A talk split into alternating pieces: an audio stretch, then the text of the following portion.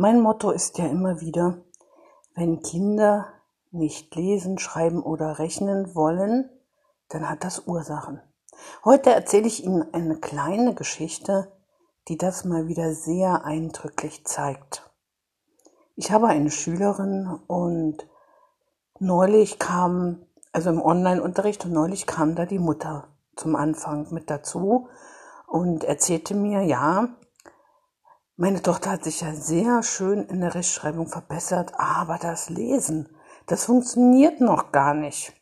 Sie muss ja jetzt schon äh, umfangreiche Texte lesen, auch in anderen Fächern. Und das Lesen funktioniert gar nicht. Sie liest manchmal noch, sie zieht manchmal noch jeden einzelnen Buchstaben zusammen, wenn sie lesen muss. Ich war schon innerlich ein bisschen verwundert, weil ich das gar nicht festgestellt hatte in meinem Unterricht. Und was ich auch noch bemerkte war, das Mädchen schaute mich an. Die Mutter hat das ja nicht gesehen, weil sie beide in den Bildschirm geguckt haben. Und ich sah, wie das, Mädchen, das Gesicht des Mädchens sich sehr, sehr stark veränderte. Ich hatte das Gefühl, sie würde gleich anfangen zu weinen. Die Mutter wollte, dass ich einen Leseplan mit dem Mädchen erstelle und auch das Lesen explizit übe.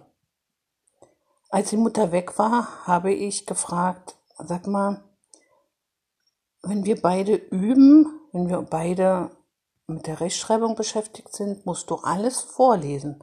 Und das funktioniert super gut. Was ist los? Warum erzählt mir deine Mama, dass du nicht lesen kannst und warum bist du gleich so traurig geworden? Ich hatte das Gefühl, du beginnst gleich mit Weinen. Und da schaute sie mich wirklich ganz traurig an und sagte, ich hasse das Lesen, ich hasse das Lesen. Und da habe ich sie angeschaut und gefragt, sag mal, was meinst du denn, wo das herkommt? Warum hast du so sehr das Lesen? Was ist passiert? Und da hat sie mir folgende Geschichte erzählt. Ich weiß nicht, sagte sie, aber vielleicht kommt es ja daher, dass ich im Kindergarten in den Keller gesperrt wurde. Wow, da habe ich schon so gedacht, mm, okay. Und dann hat sie mir die Geschichte erzählt. Als sie in der Vorschule war, also ein Vorschulkind, also in der Kita, im Kindergarten, wollte eine Erzieherin den Kindern Formen beibringen, Formen und Farben. Warum im Keller? Weil, das hat mir die Mutter dann später erzählt, im Keller war so eine Art Übungsraum. Also ist sie mit den Vorschulkindern immer unten in den Raum, also in den Kellerraum gegangen und hat dort mit den Kindern das geübt, Farben und Formen. Und jedes Kind sollte am Ende immer die Farben und die Form benennen. Das Mädchen hat es nicht hinbekommen und hat dementsprechend es auch nicht gesagt. Daraufhin musste sie ganz alleine im Keller bleiben weil die Erzieherin wollte, dass sie, wenn sie dann später kommt, dass das Mädchen das dann macht, was sie wollte. Und das hat sich wohl ein, zwei Mal oder dreimal ähm, so abgespielt, bis das Mädchen dann eines Morgens sich geweigert hat, in den Kindergarten zu gehen.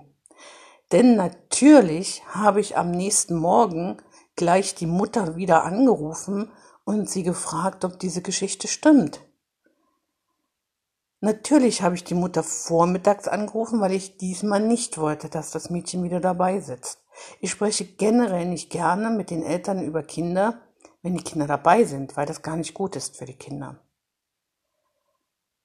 Die Mutter hat mir diese Geschichte bestätigt und dann auch erzählt, ja, wir haben das eigentlich erst gemerkt, weil eines Morgens unsere Tochter sich auf den Boden gelegt hat, geschrien hat und gesagt, sie möchte nicht mehr in den Kindergarten hin.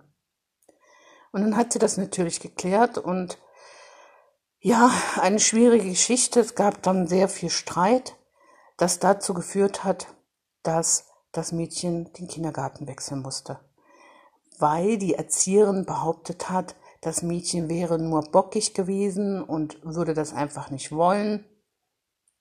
Aber die Mutter wusste, dass das Mädchen halt manchmal länger brauchte, für, um irgendwas zu lernen. und es nicht nicht getan hat, weil sie bockig war. Aber dann kam die Frage, wieso meinen Sie denn, dass das Mädchen deshalb, also dass Ihre Tochter deshalb nicht lesen möchte oder kann? Ich war schon wirklich sehr, sehr, sehr erstaunt, wie genau die Kinder manchmal auch wissen, wo das Problem herkommt. Ich glaube, wir müssen den Kindern viel, viel öfter zuhören, sie fragen, was ist passiert, was meinst du, warum das so ist. Denn klar hat das mit diesem Erlebnis etwas zu tun. Denn in meinem Online-Unterricht, in meinem Rechtschreibunterricht liest sie wunderbar. Ich habe dann danach, nachdem die Mutter mir das erzählt hatte, auch nochmal ähm, so ausprobiert. Ich habe dann wirklich genau hingehört. Nee, das Mädchen hat alles wunderbar gelesen, auch schwierige, lange Wörter. Und dann habe ich der Mutter gesagt, na schauen Sie mal, das Lesen, was ist denn das? Ach so, ja, was ich noch dazu sagen muss, das Mädchen wird seitdem natürlich auch ähm, wegen eines Traumas behandelt. So schlimm. Ein Trauma ein Erlebnis, das traumatisch ist und dann natürlich, ja, sehr lange behandelt werden muss. Das Mädchen muss sehr lange begleitet werden. Und nun schauen wir mal. Das war so ähm, kurz vor der Schule. Dann ist das Mädchen in die Schule gekommen. Ja, und was passiert da? Eine ähnliche Situation. Wieder etwas vorlesen müssen, diesmal lesen müssen vor einer ganzen Klasse. Laut, die Lehrerin möchte, dass das Mädchen laut vorliest. Vielleicht war das Mädchen auch da wieder noch nicht so weit, dass es sich sicher gefühlt hat, dass sie, na, ist ja heute noch mit dem Lesen, ne, schwierig. Sie war noch nicht so weit. Sie war noch nicht bereit, laut vorzulesen. Wenn man bedenkt, dass ja, dass auch dieses Erlebnis noch ähm, in ihr steckte, dann ist, dann liegt es auf der Hand, dass genau dieses Erlebnis dann sich wiederholt hat und sich dieses Trauma auf das Lesen übertragen hat. Ähnliche Situation, ähnliches Leid. Und jetzt ist das Mädchen in der fünften Klasse, wird beide in die sechste wechseln und hat dieses Problem, dass sie das Lesen hasst. Wir haben dann mit der Mutter natürlich besprochen, dass wir keinen Leseplan machen, dass wir auch nicht lesen üben, weil das ist nicht das Problem.